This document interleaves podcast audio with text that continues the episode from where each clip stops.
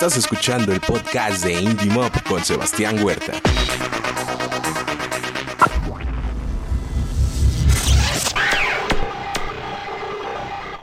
Al aire.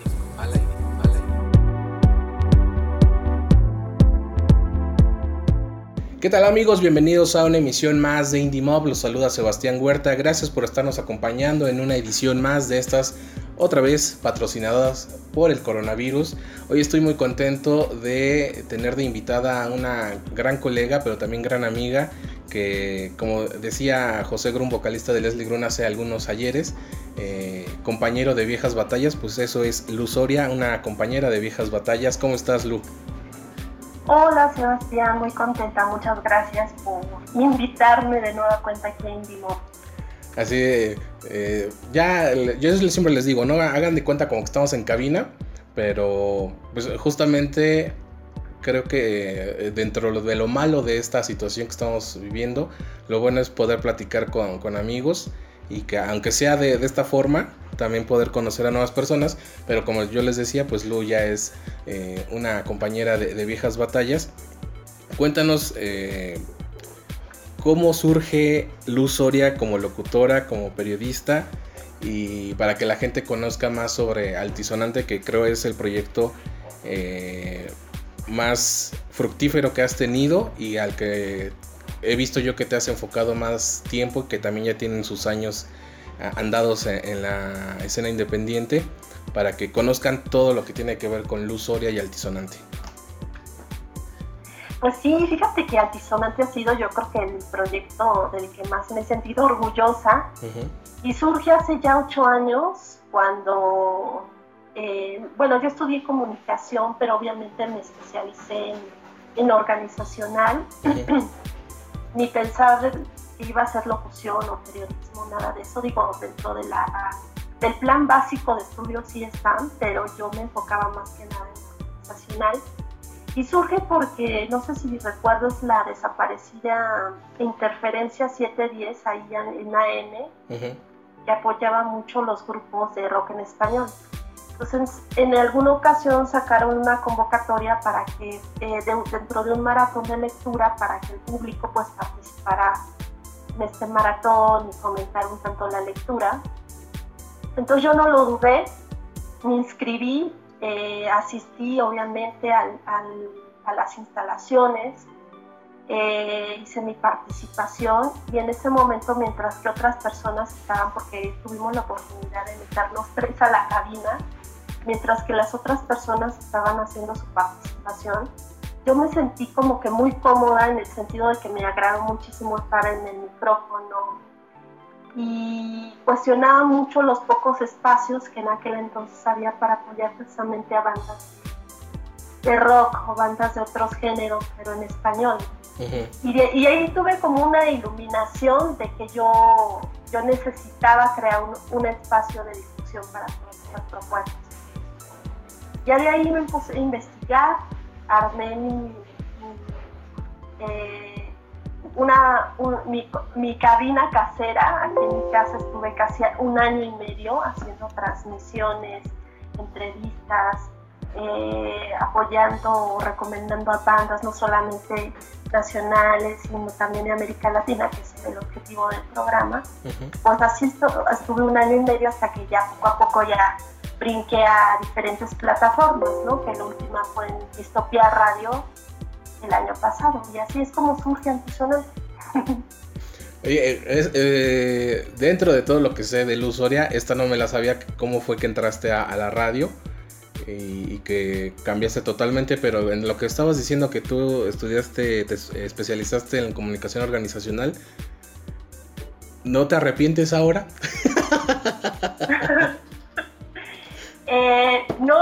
arrepiento. Digo, al final de cuentas sí lo he ejercido. Mi último empleo formal, hace tres años, fue de eso, de comunicación organizacional.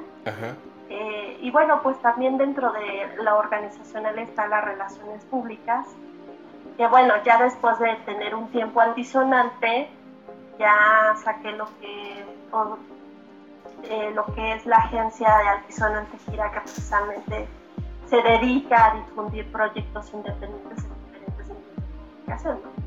Y ahí he aplicado muchas cosas, obviamente, de, organizacional, de las públicas adaptadas, desde luego al mercado musical. Pero no, eh, no, no, no, me arrepiento, creo que, o sea, han sido eh, años difíciles, porque todo ha sido pues he tenido que aprender muchas cosas, el ser muy proactiva, el no dormirme en los laureles, el estar tocando puertas, estar consiguiendo chamba al final de cuentas, ¿no? generando ingresos. Entonces no es nada fácil como emprendedor y más en este medio, pero también he vivido cosas muy satisfactorias, entonces eh, me apasiona demasiado y, y a lo mejor no, no estoy ganando lo que ganaba en organizacional, vaya. Eh, no tengo a lo mejor una seguridad pero sí he ganado muchas experiencias. Pues que me han venido, he venido perfeccionando el perfil ¿no? de comunicóloga y quizá, no sé, en un futuro no, no me visualizo en o a lo mejor sí, es que así es como un poquito complicado, pero al menos ya tengo ciertas bases para ya poder desempeñarme en cualquier otro ámbito, obviamente de la comunicación. te, pregunto esto porque hace tiempo platicando con un amigo bastante más joven que yo, eh, le decía yo pues, sobre todo esto que, me ha pasado en estos años eh, ejerciendo eh, la carrera y saltó el tema económico, ¿no? Que creo que cualquier profesionista tiene ese tema. Y me decía, bueno, entonces ya sé que no me debo dedicar a ser independiente. Le dije, bueno, eso tú lo decides, ¿no? Porque como tú dices, al margen de lo que hacemos dentro de la escena independiente, pues también están los trabajos formales porque sin, sin ese tipo de trabajos todo lo demás no podría haber sido porque desafortunadamente para todo en esta vida también es necesario el dinero. Pero eh, les dije, si tú quieres dedicarte a esto, tienes que buscar, como le acabas de decir, diferentes formas de generar ingresos, porque si no, no realmente no vas a poder. Y me ha tocado ver a muchos que han tirado la toalla. Y, y también, porque lo hemos platicado, pues también hemos estado en esos momentos en los que decimos ya hasta aquí porque no es posible seguir con esta situación pero también como bien dices, ¿quién nos quita eh, la experiencia que, las experiencias que se han generado y el disfrute que en muchas ocasiones también nos ayuda a decir, bueno, vamos por un mes más, un año más. sí, a mí también me ha tocado decir ya no más, eh, me han decepcionado, pues me he decepcionado prácticamente de todo, ¿no? Pero no sé, ese sentimiento nada más me dura una noche y al día siguiente ya estoy pensando en qué vamos a hacer de nuevo en esto. Pero, eh, no sé, yo he vivido experiencias muy, padres dentro de todo esto, que yo creo que si hubiera continuado en, en mi carrera de bobín, de oficinista, yo creo que difícilmente hubiera algo así. Por, e, en ese sentido, por eso no, no me arrepiento en ningún Digo, si es necesario, pues ahorita que dices el combinar, ahorita pues eso, eh, nos ha pegado durísimo a los independientes, estamos dedicando propiamente eso. Y bueno, llega un momento en el que dices, bueno, ahora voy a ejercer mi plan B, ¿no? Y bueno, ahí lo estoy como que llevando a cabo, pero nunca he tenido ya después de esto ya voy a dejar a un lado todo esto, ya no me va a importar la música, ya no voy a apoyar a grupos, no al contrario, a tener como mi plan B de un poquito más de sí de ingresos económicos, pero a la vez pues seguir no, no, no, no, lo pienso dejar. no, eh, ya se volvió como una adicción, ¿no? Sabes que te hace daño, pero ahí estás. Exacto. Oye, y justamente hablando de esto, ¿en qué momento se encuentra Altisonante pasando por, por esta situación de, del aislamiento? Pues ahorita está en pausa porque precisamente desde diciembre eh, la plataforma donde estaba, que era Distopia Radio, cerró, puertas precisamente porque pues, ya no tenía medios para seguir manteniendo la cabina, las instalaciones, etcétera. Entonces, pues decidieron cerrarla eh, no sé hasta cuándo. Y bueno, fue, también muy triste porque yo me sentía muy cómoda ahí, tenía un buen horario, estaba eh, recibiendo un montón de grupos independientes, muchos grupos o que también has trabajado, estabas por allá. Entonces la dinámica era muy, muy padre y de repente de buenas a primeras ya no hay dinero, ya no podemos seguir eh, solventando los gastos. Y bueno, pues ya a partir de diciembre ya se cerró completamente. Y ahorita solamente ya tengo los, eh, estoy en, redes sociales, también a veces las activo, a veces no, pero ahorita estoy como en un plan de reestructuración. Entonces espero que si la música y el rock lo permite, por ahí a principios de junio volver a quitar al porque siguen llegando un montón de correos, siguen eh, enviando que peticiones de entrevista o de que nos compartas el sencillo. Entonces hay mucho material y sí me gustaría pues obviamente seguir difundiendo y seguir pues disfrutando el micrófono. O sea, lo extraño bastante, pero bueno, ya te digo, estoy como que trabajando en ello, más cosas para que a principios de junio ya surja de nueva cuenta el y que se convierta en un medio obligado, ¿no? Que los managers, los RPs o las bandas independientes ya lo tengan dentro de su lista del momento de realizar su gira de medios que a ya sea el medio obligado para su difusión. Oye, y ¿Cómo has visto tú que ha reaccionado la, escena independiente en cuanto a los músicos con esta eh, situación de la cuarentena? Okay, hay, varios temas de, los músicos. Eh, ¿Crees que ha sido excesivo el uso de live stream para eh, los músicos acercarse a, su público? Los que les dio COVID parece, bueno, afortunadamente no, pero pareciera y desaparecieron de las redes sociales. Eh, ¿Alguna otra cosa que tú hayas visto que, se empezó a notar a raíz de esta situación?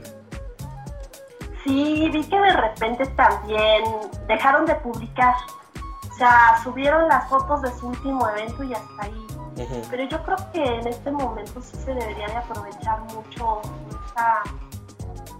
todas las herramientas digitales para seguir generando contenido. Yo admiro a todos los artistas que ahorita, o bueno, solistas independientes que ahorita están aprovechando y siguen haciendo que su gira de medios.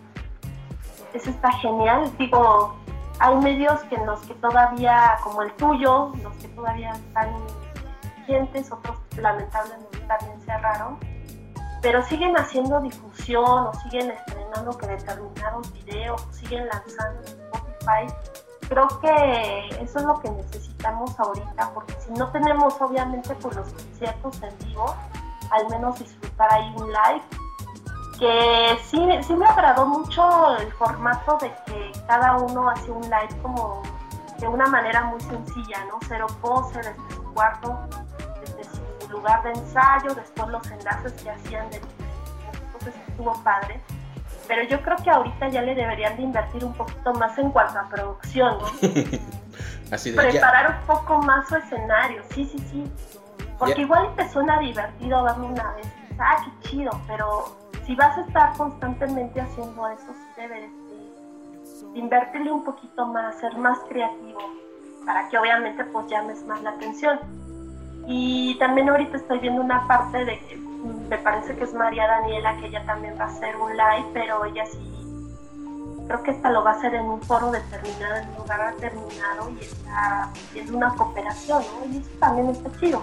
Digo, no sé si, si la gente realmente se atreva a pagar, porque cuando eh, originalmente los conciertos son en vivo, pues ya ves que el principal pretexto es no tengo dinero, ponme la lista de invitados, difícilmente sacan de sus bolsillos. Pero no sé, igual ahorita eh, la desesperación por estar viendo algo así, pues si, lleguen a pagar. Y también ha habido como que conciertos así muy padres hablando de de ellas, bandas consagradas, que a lo mejor difícilmente tú en algún, alguna vez en tu vida los vas a ver o la vas a ver. y esos también se agradecen bastante. Yo sí estoy a favor de que sigan, de que sigan haciendo ese tipo de, de o de conciertos en Es que sí, eh, igual viendo redes sociales de muchos dijeron que se, se atascaron, y, pero también como bien dices, se agradece ver al artista eh, no en el escenario y a lo mejor en un contexto más íntimo, pero creo que ya pasamos de esa etapa para decir, oigan, sabemos que es difícil la situación que se está pasando, pero y hay quienes desde antes tenían ya los recursos para hacer una transmisión, digamos, con más producción, pero eh, siento yo también que ya se, se, empalagaron con esto y ya era así como de ahora ya vamos a hacerlo todos y a veces ni con lo mínimo, ¿no? De, ni siquiera ya con, un buen internet. Eh, y demeritaba todo lo que se estaba haciendo, pero creo que sí, y esto que, mencionas de que pues algunos lo estén haciendo ya, digamos, poniendo un cover de, de alguna manera, creo que es lo justo si van a ofrecer algo de, calidad. Y yo creo que varios me han de odiar por esto que dije ya en tres ocasiones, cuatro con esta. Eh, cuando dijeron, es que eh, la escena independiente vive de los shows en vivo, y yo, no es cierto. o sea, no siempre contamos con la bendición de, de, la asistencia del público, entonces no se estén quejando. O sea, no, vean qué otra cosa pueden hacer para acercarse al público y cuando podamos salir normalmente o bueno como esto que están diciendo la nueva normalidad eh, entonces la gente sí quiere ir a verlos porque me ha tocado ver comentarios de me arrepiento de no haber ido a verlos antes y ahora que no puedo ahora sí quiero no y dije pues qué bueno porque uno no sabe lo que tiene hasta que lo ve perdido sí es correcto. Eh, pues sí, yo también quiero mucho con esa, con ese tipo de pensamiento que hacen las bandas independientes, depende de los conciertos, pues no, ¿eh? ¿Eh? de ahí parte de que deben de ser un poco más creativos, más propositivos. Eh, hay muchas cosas que pueden hacer ahorita de manera digital, como te digo, y no quedarse tampoco estancados. Eh, pueden hacer muchas cosas. Hay gente que, como te digo, o sea, viendo sus redes sociales ya de plano se olvidaron.